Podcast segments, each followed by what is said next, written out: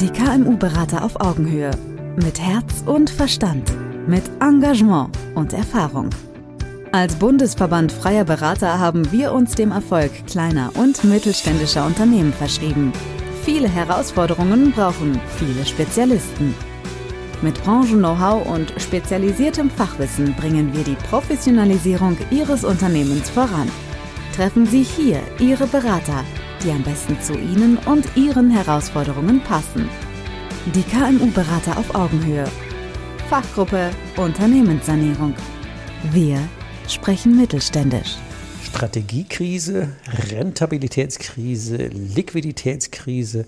Wann fängt denn eigentlich die Krise oder die Sanierung an. Genau darüber rede ich jetzt gleich mit Axel Stauffenberg, der ja nach 16 Jahren in der Bank jetzt bereits 17 Jahre in der Begleitung von Unternehmen, in der Sanierung und in der Nachfolgeberatung unterwegs ist. Der ist auch aktives Mitglied in den Fachgruppen Strategie, ähm, Sanierung und ähm, Nachfolge. Und mit ihm rede ich jetzt gleich über die Phasen der Sanierung und was man in welcher Phase noch gestalten kann, bevor dann, und ich zitiere ihn mal gerade, in der harten letzten Phase, the first cut is the deepest, wenn es um harte Schnitte geht, das macht dann keinen Spaß. Also erstmal herzlich willkommen, Axel, in unserer heutigen Folge aus der Sanierungsgruppe. Welche Phasen gibt es denn, bevor Krise richtig auf dem Konto ankommt? Ja, auch erstmal herzlichen Dank dafür, dass wir hier wieder eine dieser interessanten Podcasts aufnehmen dürfen und äh, direkt mit dieser wirklich spannenden Frage, ja, ab wann bin ich denn in der Krise als Unternehmer? Ähm, die Frage ist eine gute Frage, weil sie sich nicht so sehr leicht zu beantworten, denn die anfänglichen ersten Krisenstadien, die spürt man ja gar nicht. Die tun noch gar nicht weh. Nein, ähm, man ärgert sich vielleicht über, über Partner, über Kunden, über Lieferanten und äh, empfinde das aber noch nicht unbedingt als Krise, weil ähm, weder Rentabilität noch Liquidität sind knapp. Es ist einfach so, man geht abends nach Hause und denkt, verdammte Hacke. Am nächsten Tag. So richtig Spaß macht es gerade keinen. Ja, so richtig Spaß macht es gerade keinem. Aber viele Unternehmer, die seit Jahren ihr Unternehmen führen, ähm, haben immer wieder Phasen erlebt, wo es mal nicht ganz so gut lief. Aber irgendwie ist es doch schon immer wieder gut gegangen. Ja? ähm, es ja, war immer so. ja klar, es war immer so, es hat immer mal gerumpelt, es wird schon wieder besser und das haben wir immer wieder hingekriegt ähm, mit den, ja, mit dieser Mentalität, die auch völlig nachvollziehbar ist, ja. Ähm, spürt man gar nicht, dass man in den ersten Krisenstadien ist. Nee, eigentlich ist es noch gar keine Krise. Es, es deutet sich so an. Nee, ich widerspreche dir jetzt. Ähm, es ist schon eine Krise. Und zwar ist das so dieses erste Krisenstadium ähm, welches aber, wie gesagt, nur mit so einem kleinen Unwohlsein verbunden ist. Das aber, wenn sich das fortsetzt, daraus dann im weiteren Verlauf ähm, wir nennen das übrigens eine, eine Stakeholder-Krise. Das heißt, ähm, eine Krise in Bezug auf diejenigen, die mit mir und meinem Unternehmen etwas zu tun haben, mit denen ich in Kontakt stehe, halt meine Lieferanten, meine Kunden, meine Mitarbeiter. Das können auch die Kommunen drumherum sein, die irgendwelche Gesetze oder Verordnungen oder irgendwelche Genehmigungen nicht erteilen. All mit denen es da zu Reibungspunkten gibt. Ich bin auch gar nicht dabei, dass mir der Umsatz wegbricht. Das ist einfach knirscht. Das ist einfach knirscht. So, das ist so, das sind so Anfangsstadien. Und ähm, während den Anfängen, Kalenderspruch, ja, aber viele Kalendersprüche haben natürlich etwas. Ja wenn ich abends als Unternehmer ruhig nach Hause gehe, weil es halt wirklich gut läuft, ja, dann bin ich ja zufrieden, dann habe ich keine Krise. Mhm. Also ist die erste, das erste Krisenstadium jenes welches, was ich eigentlich gar nicht so richtig spüre. Und das steigert sich natürlich. Das steigert sich mhm. so weit, dass im weiteren Verlauf nachher Märkte wegbrechen, meine Produkte nicht mehr zum Kunden finden, äh, meine Rentabilität rückläufig ist, weil ich den Markt nicht richtig einschätze, weil ich nicht erkenne, dass Mitbewerber einfach besser sind weil es ging ja eigentlich immer so. Und mhm. meine, meine, meine, als Gemüsehändler, meine Bananen sind immer gekauft worden. Wenn ich also vergesse, mal richtig ins Unternehmen reinzuschauen und quasi trotz der Warnsignale weitermache, steigert sich meine Krisensituation bis zu dem Moment, ja, wo der Steuerberater vielleicht mal anruft und sagt, hey, dein Umsatz ist zwar noch da, aber du verdienst doch kein Geld mehr. Das heißt, ich habe schon keine Rentabilität mehr. Wenn ich diese Signale dann auch nicht aufnehme, ich spreche jetzt von dem schlimmsten Fall, dann ähm, endet das Ganze darin, dass wenn ich kein Geld mehr verdiene und nur noch Umsatz mache, also Geld wechsle, dann irgendwann ist die Liquidität weg. Die Konten sind leer mhm. und das ist dann die Liquiditätskrise. Und, und wenn ich erst dann anfange und sage, oh, ich glaube, da müssen wir mal ein bisschen was tun. Dann wird es anstrengend. Und dann so First Cut ist die Diebes, dann sind die Maßnahmen, sind die Maßnahmen hart, weil die Maßnahmen müssen A schnell sein, sie müssen radikal sein häufig. Man hat keine großartigen Spielräume mehr, denn eins möchte sicherlich jeder. Er möchte mit seinem Unternehmen zusammen alt werden und dann, ich bin ja auch Nachfolgeexperte, und dann ähm, zufrieden das über Unternehmen in neue Hände geben. Ein laufendes Unternehmen, ein krisenfreies, lässt sich auch deutlich besser vergolden in der Nachfolge. Und einen Nachfolger finden. Nicht nur dieses Vergolden, den Kaufpreis zu haben. Sondern überhaupt einen zu finden. Der sagt, attraktiver Laden, den will ich haben, das ist gut. Ähm, guter Punkt. Du hattest es mal verglichen mit, ähm, ist ja ähnlich mit Krankheiten. Das ist vielleicht ein bisschen krasser Vergleich, aber ich glaube, der erhält unser Publikum schon. Wie ist denn das vom ersten Kratzen bis? Ja, ja ich habe das mal formuliert. Ähm, diese Krisenstadien, die wie eine Spirale sich aufbauen und wenn man nichts tut, ähm, habe ich das formuliert, das ist ähm, wie vom harmlosen ersten Kratzen und am Ende tragen alle schwarz. Das ist schon krass. Es ist krass, ich weiß das. ähm, Aber ich glaube, es ist wichtig, dass wir es so krass darstellen, weil so tun, als wäre nichts, ist ja ein gern genommener Verdrängungsmechanismus, den wir in Anführungszeichen, wir sind ja immer noch erfolgreich gewesen, ist noch immer gut gegangen. Natürlich Seht's positiv. Ist so. Ja, klar. Solange es nur ein bisschen juckt, ja, reicht eine Salbe. Mhm. Aber jetzt kommt's. Ich muss nur wissen, welche.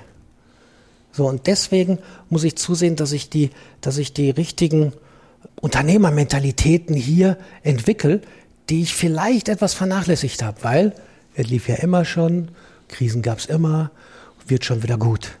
Wenn ich das ablege und mich mit mh, mm, strategischen Gedanken selber überwache und sehe, oh, das juckt ja ein bisschen, mhm.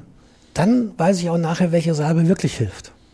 Und dann, dann brauche ich den besagten Anzug gar nicht aufzubügeln, weil dann habe ich viel mehr Möglichkeiten, Handlungsspielräume. Ja, die Metapher passt eigentlich wirklich recht gut und man möge bitte das Positive daraus nehmen, dass mit einer harmlosen kleinen Salbe äh, kriegt man vieles verhindert, sowohl an den harten als auch in den sogenannten Softfacts im Unternehmen, damit es halt rund läuft. Wir Männer gehen ja auch nicht zur Vorsorgeuntersuchung.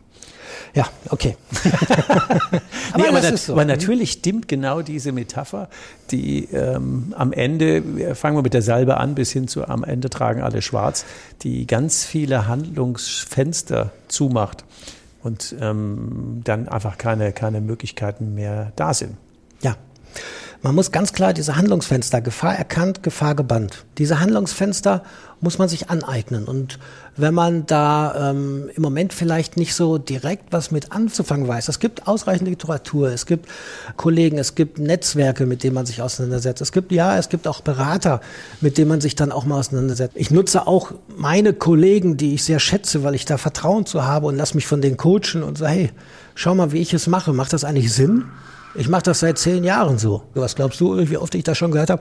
Nee, Axel, guck doch mal da und da genau hin. Merkst du das eigentlich gar nicht? Oh, ja, stimmt. Die berühmten blinden Flecken, die man ja, selber gar natürlich. nicht sieht. Genau. Ja, natürlich. Deswegen, deswegen ist es wichtig, dass ich ähm, Gefahr erkannt, Gefahr gebannt, dass ich ähm, systematisch vorgehe und mich mit den richtigen und frühzeitig auch mit den richtigen Techniken ausstatte als Unternehmer. Ich kann so gut sein, ich bin der beste Dachdecker im ganzen Ort. Meine Dächer halten 150 Jahre. Nutzt nichts, wenn ich auf der anderen Seite in wichtigen Aufgaben des Unternehmerseins das eine oder andere Manko habe. Man kann nicht überall gut sein, das wäre so ein Punkt. Muss man aber auch gar nicht. Muss man nicht.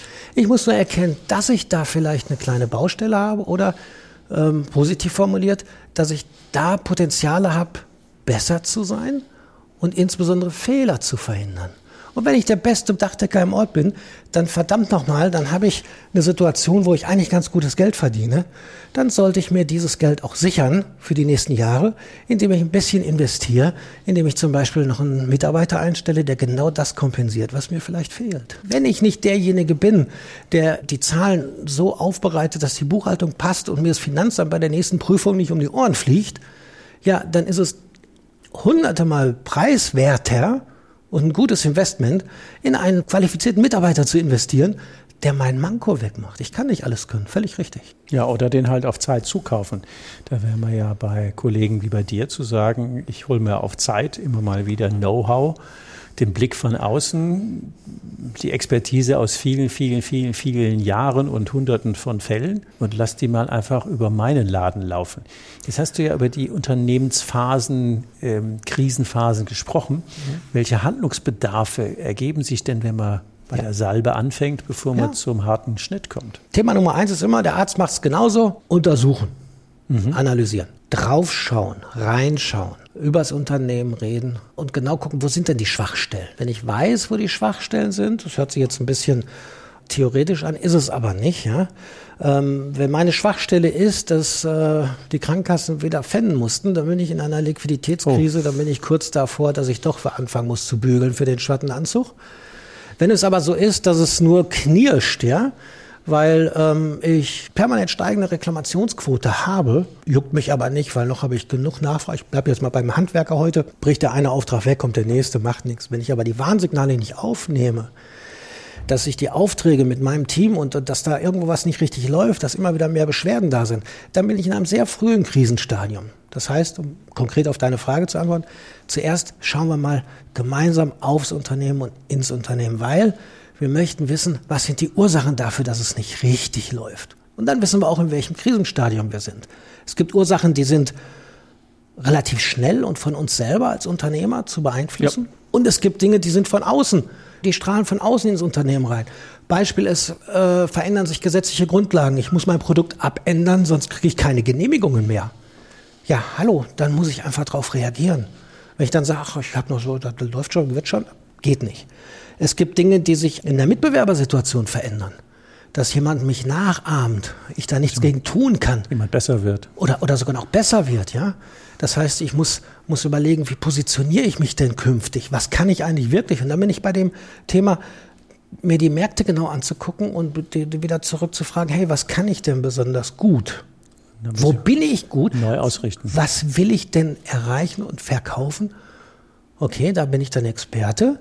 Ich selber bin Experte für Nachfolge und Sanierung. Ja? Ich würde keine Dächer anbieten. Das ist ein bisschen krass das Beispiel, aber Schuster bleibt bei deinen Leisten. Also muss ich als Unternehmer auch erstmal überlegen, wenn ich merke, es läuft nicht so ganz rund, was kann ich wirklich besonders gut? Gibt es da einen Markt für? Gibt es eine Zielgruppe dafür? Und wenn es die gibt, ja, Heidewitzka, produzieren und Vertrieb aufbauen. Klassische Strategielehre, kennen wir ja. woher. Ja, das ist, das ist aber so. Wir Sanierungsberater sind nicht diejenigen, die immer damit anfangen, auch erstmal vier Leute freisetzen und dann läuft das schon wieder. Nee, nee, nee. Wir nehmen unsere Unternehmer mit auf die Reise in einem viel früheren Stadium, wo es noch nicht nötig ist, sofort diese tiefen Schnitte sofort zu machen, sondern wir sehen zu, dass wir möglichst frühzeitig in der, und dafür die Analyse, sind wir hoffentlich noch recht früh dran, also können wir uns strategisch noch anders aufstellen, damit es erst gar nicht richtig wehtut und damit die Salbe wieder reicht. Ja, die nächste Phase. Was wäre denn da an Handlungsbedarf möglich? Ja, wir waren gerade bei der Strategiekrise. Mhm. Dann kommt die Strukturkrise, wobei ich sagen muss, die Übergänge zwischen den einzelnen Krisen sind fließend, fließend ja, definitiv. Ähm, deswegen ist auch die Reinschau und die Analyse des Unternehmens immer ganz, ganz wichtig die ähm, der Unternehmer natürlich selber machen kann. Oder wenn er sie richtig gut machen möchte, soll er sich jemanden holen, der entweder ähm, aus der gleichen Branche kommt, dem er vertraut oder auch sich mit, äh, ja, mit bekannten, mit versierten Beratern zusammentut, die diese Draufschau dann machen. So. Und dann, dann kommt man dazu, dass man von der strategischen Krise ähm, zur, zur nächsten Krise. Nein, man kommt dann natürlich nicht zu. Ich beschreibe jetzt natürlich die Krisen, weil, weil wir wollen ja durch unsere, durch unsere Tipps, die wir hier auch geben, dafür sorgen, dass dass äh, Sie als äh, lieber netter Zuhörer gerade das verhindern, in solche Krisen zu kommen. sensibilisieren dafür. Richtig. Nehmen Sie die nächste Ausfahrt und äh, äh, genau. kaufen Sie den schwarzen Anzug. Das wäre jetzt die falsche Empfehlung. Genau. Also Strategiekrisen und Strukturkrisen sind ähm, Krisen, wo Restrukturierungsbedarf besteht, wo also noch nicht die harten Maßnahmen stattfinden, wo längere Zeiträume möglich sind, wo es um Positionierung geht, wo es darum geht, sich ähm, genau anzuschauen, wie sich der Markt drumherum entsprechend verändert, um dort ähm, anzufassen, sich zu optimieren, zu verbessern. Ähm, im Bereich der, der internen Strukturen mal schaut, wo es ähm, nicht nur Notwendigkeiten und Potenziale gibt, sondern wo es auch die, ähm, die Bereitschaften gibt. Und wenn es die nicht gibt, dann muss man sie halt wecken. Das wird äh, durchaus eine Challenge, aber das ist ja eine Ja. Daueraufgabe für Unternehmer, Ja, alle diese Phasen unter Beobachtung zu halten. Ja. Das ist alleine natürlich auch eine ziemliche Herkulesaufgabe neben den Fachlichkeiten und den Prozessen, operatives Tagesgeschäft und Co. Da brauchen wir ja entweder den Kopf oder den Rücken frei oder einen entsprechenden Sparringspartner von wo auch immer. Genau das ist das der Grund, warum, warum wir sagen, auch in diesen frühen Krisenphasen, wo noch Restrukturierungsmöglichkeiten mannigfaltiger Natur da sind, unbedingt bitte dieses laufende, permanente und stetige Reinschauen und Kontrollieren des Unternehmens, auch unter Zuhilfenahme von objektiven Dritten. Warum objektiven? Man selber hat die berühmte Betriebsblindheit. Klar. Das ist so. Die haben auch selbst, ich hatte es gerade schon gesagt, selbst wir Berater haben die und äh, sitzen nicht umsonst in den Fachkreisen zusammen, wo wir uns gut kennen und dann auch mal sagen, hey, ich glaube, da stimmt was nicht, guck du doch auch mal bei mir drauf und da machen wir genau die gleichen Erfahrungen, die unsere Kunden machen. Es ist hilfreich, jemand anders mit draufschauen zu lassen. Und was, glaube ich, immer, da hat eben das Beispiel aus der Medizin, kein Zahnarzt würde sich selber die Zähne bohren. Das ist jetzt dein, das nehme ich jetzt aber auf, das ist, Nee, dann geht man ist- immer zu einem vertrauenswürdigen Kollegen und sagt, du, ich komme da nicht hin, ich sehe das nicht im Spiegel. Ich, ja, das ist ja, Ja. alleine eine Frage jetzt Ja, mal wirklich natürlich. bei dem Beispiel. Man ist ja nicht nur betriebsblind, sondern man ist einfach nicht in der Lage, sich objektiv selber zu beraten. Das geht einfach nicht. Ja, man ist auch kein Experte. Ich bleib wieder bei dem Dachdecker. Ich weiß, wie ich irgendwelche Techniken anwende, damit, die, damit das Haus gesichert, geschützt ist, weil ein vernünftiges Dach drauf steht. Das ist meine Expertise. Das muss ich können. Das verkaufe ich ja auch draußen am Markt. Aber kein Dachdecker lernt auch nicht in der Meisterschule diese Dinge sich äh, vielleicht mal so theoretisch mit den Fragen des Alters und des Umsatzmachens, des, des Verkaufens. Wie verkaufe ich denn wirklich gut? Ja, in, in Situationen, wo es so läuft, dass ich eine Übernachfrage habe im Moment nach wie einer Handwerkssituation, da mache ich mir keinen Kopf um Vertrieb. Wenn ich aber trotzdem weitsichtig bin, und jetzt bin ich immer noch in diesen ersten beiden äh, Krisenphasen, dann merke ich, dass mein Vertrieb trotzdem nicht funktioniert. Wenn mir das egal ist, dass ich mal einen Auftrag nicht kriege, weil so viele da sind, da muss ich bitte weiterdenken. Es gibt auch wieder andere Phasen. Und wenn ich dann von vornherein so schlecht aufgestellt bin, dann können andere Vertriebe und ich kann es zum Beispiel nicht. Dann habe ich ein Problem. Dann haben die, ziehen die natürlich vorbei. Das bei, sind Sachen- Bei den Phasen, die dann in Richtung äh, Exit gehen, ich meine, die sind ja den meisten hinlänglich bekannt. Wenn jetzt das Ergebnis nicht mehr stimmt oder die Liquidität nicht mehr stimmt, Mhm. ähm, da ist ja, glaube ich, die Sensibilisierung schon ähm, in den meisten Köpfen. Ich glaube, wichtig war mal zu sagen, dass die Krise eigentlich schon viel, viel, viel früher anfängt mit leichtem Säuseln, bevor am Ende der Orkan kommt. Ähm, oder wie man das auch immer Mhm. Auch ein schönes Bild, ja, ja. Wie man auch immer das ausdrücken mag. Und ich glaube, wir haben auch gesehen, dass wenn man frühzeitig agiert und mit Weitblick äh, hinguckt und sich den einen oder anderen Blick über den Tellerrand hinaus gönnt, mit Sparringspartner, mit Kollegen, mit anderen Menschen, die ohne blinde Flecken mal neutral hingucken, hat man eine Vielzahl mehr von Handlungsmöglichkeiten frühzeitig zu gestalten, bevor es später dann weh tut. Deswegen sprechen wir auch von den danach folgenden Krisen von, von Sanierungsbedarf. Ja? Das, ist schon, das sind schon andere Techniken, die notwendig sind. Wenn ich erkenne, dass ich kein Ergebnis mehr habe, dann ist es nur der Anfang. Wir hatten gerade schon festgestellt, okay, die BWR, die ich monatlich vom Steuerberater kriege, da steht nichts Positives mehr unten drunter. Aber es ist noch nicht ganz so dramatisch, äh, weil die Konten sind ja noch gut gefüllt. Aber wenn es dann auch in die Liquiditätssituation reinkommt, weil ich eigentlich nicht richtig wahrgenommen habe, dass meine Lager offen äh, überlaufen, weil halt der Abverkauf nicht richtig läuft oder ich nicht mehr die Margen erziele, die ich tatsächlich brauche. Oder andersrum, das Konto ist voll, aber das Lager ist leer. Es hat auch keiner gemerkt. ja, gut, aber dann, wenn das Konto voll ist, dann kann ich ja wenigstens noch schnell nachkaufen, wenn es denn noch entsprechend ausreichend Waren gibt. wenn oder? der Ertrag das hergibt, ist das gut. Aber jetzt sind wir genau bei dem Punkt, dafür muss ich permanent auch ganzheitlich, ist eine manchmal überstrapazierte Vokabel, ja. Durchaus, ja. Aber ich muss ganzheitlich bitte auf und in mein Unternehmen reinschauen, ja. Nur wenn es in dem einen Segment superklasse läuft, funktioniert es nicht. Ist wie eine Uhr, ist ein Räderwerk. Mhm. Es muss alles funktionieren und verdammt, das ist halt die Aufgabe für mich als Unternehmer, der ich mich auch nicht entziehen kann. Ich muss immer aufs Ganze draufschauen.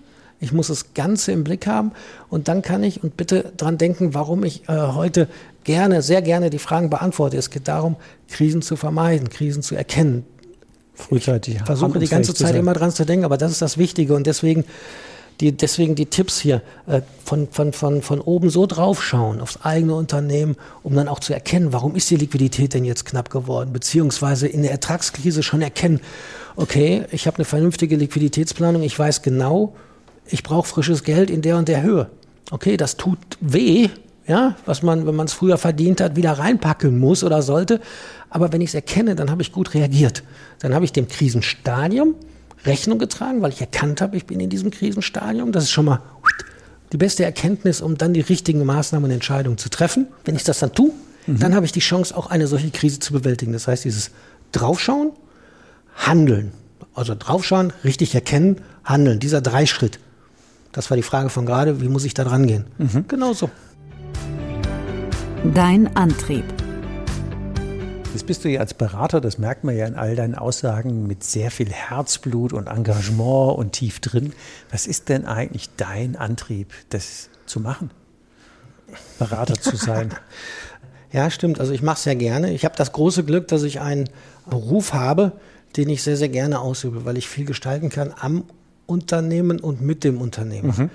Ich mache meinen mein Job, das meine ich jetzt nicht geringschätzend, so dass ich hier versuche, diese Ganzheitlichkeit mit reinzubringen. Ich habe die Erfahrung in vielen anderen Unternehmen, die ich machen durfte. Ich habe oft gesehen, wie es nicht funktioniert.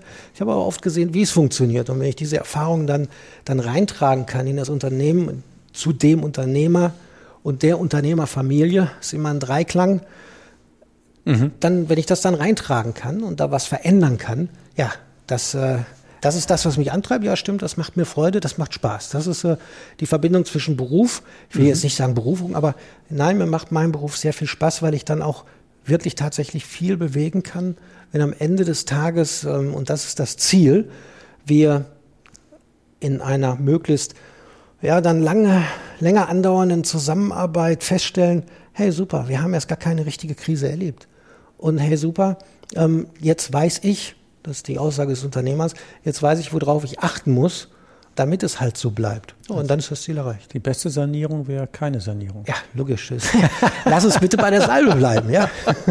ja, klar, mit dem Jucken anfangen. Ja, ja, ja. Ähm, apropos mit dem Jucken anfangen, gibt es sowas wie ein Frühwarnsystem, ja. was du mitbringen kannst? In Abhängigkeit davon, wo die Schwerpunkte gelegt werden sollten, ist ein Frühwarnsystem eigentlich immer und grundsätzlich die Zahlenwelt. Ich habe jetzt gerade sehr viel von, von, von, von strategischen Gedanken, von, von, von emotionalen Gedanken gesprochen. Ähm, am Ende des Tages äh, sind wir alle Unternehmer und am Ende des Tages ist der Sinn unseres Unternehmertums auch, dass wir Geld verdienen. Also ist die Logisch. Zahlenwelt, lasst sie uns bitte nicht vergessen. Das heißt, ja, es gibt ein Frühwarnsystem über ein Indikatorsystem, in dem man sich monatlich intensiv mit den Zahlen beschäftigt, indem man ein Cockpit aufbaut, das man nutzen kann, um auch äh, sehr frühzeitig und schnell er Veränderungen zu erkennen. Weil, hey, solange es gut läuft, sagen wir mal ehrlich, solange es gut läuft, mache ich mir keine großen Gedanken, dann freue ich mich ab jeden Tag um 16 Uhr Feierabend ja. und dann nur fünf Tage Woche alles prima. Wenn ich aber merke, dass ich äh, 7 mal 24 oder, oder dass ich sechseinhalb Tage mindestens zwölf Stunden arbeite, dann läuft irgendwas nicht. Dann ist es aber zu spät. Ich möchte es eher wissen. Frühwarnsystem bedeutet, verändert sich an den Zahlen etwas auf dem Frühwarnsystem der Zahlenanalyse, einem sogenannten KMU-Cockpit, was wir mit unseren Kunden mhm. ähm, führen und aufbauen. Unterhält man sich dann automatisch über diese Soft Facts. Drei Fragen an was würdest du denn für drei Tipps mit auf den Weg geben, damit es gar nicht erst zu einer heftigen Krise kommt, sondern wir sagen, äh, die beste Sanierung ist keine Sanierung, wir haben früh mhm. genug agiert. Was wären denn drei Tipps auf den Weg, die wir unseren Hörern mitgeben? Ja, erstmal würde ich aus drei sogar vier machen. Okay, gut. Ja, wobei die drei sind die, fangt an, liebe Unternehmer. Fangt an, euch mit eurem Unternehmen zu beschäftigen und die Ganzheitlichkeit, das heißt, diese Gedanken möglichst umzusetzen. Der Tipp Nummer zwei, das ist natürlich die Frage des Wies, ja. Baut euch ein solches System auf. Frühwarnsystem. Ein Frühwarnsystem auf. Nutzt unser, ja, das ist das KMU-Cockpit, wie wir es nennen. Nutzt dieses, implementiert dieses und vor allem sprecht dieses durch. Mit zwar- anderen Unternehmern, Ja, mit anderen auf bitte. Augenhöhe, mit anderen Beratern, Ja. mit Menschen, die ohne blinden Fleck neutral hingucken können, und konstruktives, objektives Feedback geben, zu sagen, Absolut. Hey, Kiste, geht das? Ähm, macht das Sinn? Musst du das nicht überdenken? Ähm, und das können Kollegen, Mitarbeiter ist schwierig, aber Ja. andere Unternehmerkollegen, die in ähnlicher Situation sind, so partnerschaftliche Tandems bilden, das macht mehr als Sinn. Es gibt manche Erfa-Gruppen, wo es funktioniert. Ja? Ja. Wichtig ist, dass man das Vertrauen aufbaut. Wichtig ist, dass jemand ist, der nicht direkt was mit dem Unternehmen zu Und tun dass hat. es nicht um Schaulaufen geht, sondern um Genau, dass man sich auch öffnet. Und ja, wir Berater haben einen Vorteil. Wir kommen, Okay. wir sind erstmal Fremde, ja, und wenn wir dann gehen können mit ja, geheilten und, und optimierten Unternehmen, dann, dann freuen wir uns sehr. Aber der Vorteil, den wir haben, ist, wir sind wirklich Fremde und dieses sich dann öffnen, die Emotionalität daraus zu nehmen, die fällt uns etwas leichter. Wir sind nicht verwandt, wir sind nicht Ja. beteiligt, wir sind nicht involviert, Mit wem spricht denn ein Unternehmer, wenn er Probleme hat? Spricht er darüber mit seiner Frau? Nein. Spricht er darüber mit seiner Bank? Auf keinen Fall. Mhm. Gottes mit Willen. seinen Kindern auch nicht. Vielleicht mit seinem Steuerberater, Vielleicht. der hat aber keine Zeit. Ja. Wird wenn ein fremder Unternehmensberater kommt, also das ist Tipp Nummer zwei, tauschen Sie sich aus mit, mit kompetenten Objektiven von außen. Tipp Nummer drei ist, ähm, lassen Sie eine Routine draus werden. Machen Sie es nicht nur einmal im Jahr, sondern optimal monatlich. Wenn eine Routine draus wird, ist es auch nicht viel Zeit. Ja, ein solches Cockpit ist innerhalb von, ja, Sie geben eigentlich nur die Daten Ihrer Finanzbuchhaltung weiter, kriegen etwas zurückgespiegelt, wo einfach nur zwei, drei Kommentarsätze drinstehen. Dann unterhält man sich eine halbe Stunde drüber und man fühlt sich sicher und kann dann entsprechend steuern. Jetzt habe ich gerade den Tipp Nummer vier in Tipp Nummer zwei mit eingebaut. Also Tipp Nummer eins, fangen Sie an. Tipp Nummer zwei, objektiven Fachmann von außen, der emotionslos hilft. Und Tipp Nummer drei, Routine entwickeln. Und dann, ach jetzt weiß ich, was der vierte war, dann kriegen Sie es hin, dass Sie nicht nur Krisen vermeiden, sondern grundsätzlich sicherer und souveräner steuern. Sie schlafen besser. Wie sagte Steve Jobs immer, three things. Okay, One thing more. also von daher mit dem einen Punkt mehr, was immer auch rhetorisch eine gute, gute Schleife ist. Drei kann man sich merken und drei plus eins kann man sich auch gut merken. Von daher sage ich, Herr Axel, ganz herzlichen Dank für die Einblicke in die frühen Phasen der Krise, bevor es am Ende wirklich wehtut. Und ich nehme nochmal das Bild von der Salbe und dem schwarzen Anzug. Und das äh, würde ich sagen, one thing more, denkt daran, dass mit der Salbe es noch ganz leicht wird. Und Wir haben viele Salben, holen Sie sich die ab. Besten Dank und macht es gut und äh, ja, bis zur nächsten Folge. Alles Gute. Danke. Tschüss. Danke dir, lieber Ulrich. Tschüss. Brauchen Sie noch mehr Infos? Wollen Sie den persönlichen Kontakt aufnehmen? Den Link zu Ihrem KMU-Berater finden Sie in der Beschreibung und unter www.kmu-berater.de. Wir wünschen Ihnen viele Erfolge, unternehmerisch und menschlich. Die KMU-Berater auf Augenhöhe. Wir sprechen mittelständisch.